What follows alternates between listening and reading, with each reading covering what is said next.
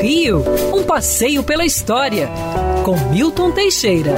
Amigo ouvinte, no dia 28 de setembro de 1914, era inaugurado em Copacabana o Forte de Copacabana, hoje Museu Histórico do Exército e Forte de Copacabana. A ideia de um forte em Copacabana já era antiga, vinha do período colonial. Começaram um forte ainda em 1776, mas a obra logo parou. O que restou desse forte são três canhões que estão usados ali na entrada do forte à guisa de decoração. Mas a Barra do Rio de Janeiro ficava desprotegida. Com a piora das relações entre Brasil e Argentina por volta da virada do século XIX para o século XX, se impôs a necessidade de uma fortaleza em Copacabana. Em 1908, o Major Augusto Tasso Fragoso fez o projeto, que foi levado à Alemanha e lá adaptado para peças de concreto armado pelo Major Otto Kühn. Todo o forte veio da Alemanha desmontado em mais de 5 mil caixotes trazidos de navio e desembarcados num porto montado ali na própria ponta de Copacabana. A 28 de setembro de 1914 era inaugurado com grande sucesso Logo depois ele atuaria na Primeira Guerra Mundial.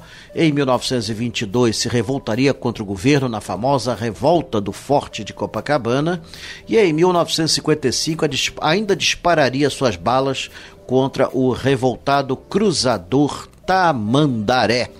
O Forte Copacabana possui Seis canhões, dos quais os dois maiores de 12 polegadas eram o orgulho da nação e os mais poderosos na defesa de nosso litoral. Considerado obsoleto depois da Segunda Guerra Mundial, continuou funcionando por muitos anos até que em 1987 foi transformado num museu.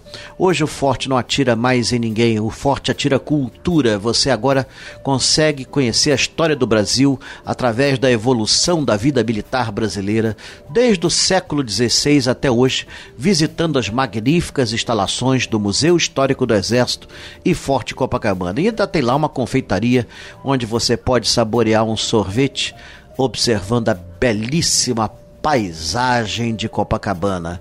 Quem dera que todos os fortes no mundo virassem centros de cultura. O mundo com certeza seria melhor. Quer ouvir essa coluna novamente? É só procurar nas plataformas de streaming de áudio. Conheça mais dos podcasts da Band News FM Rio.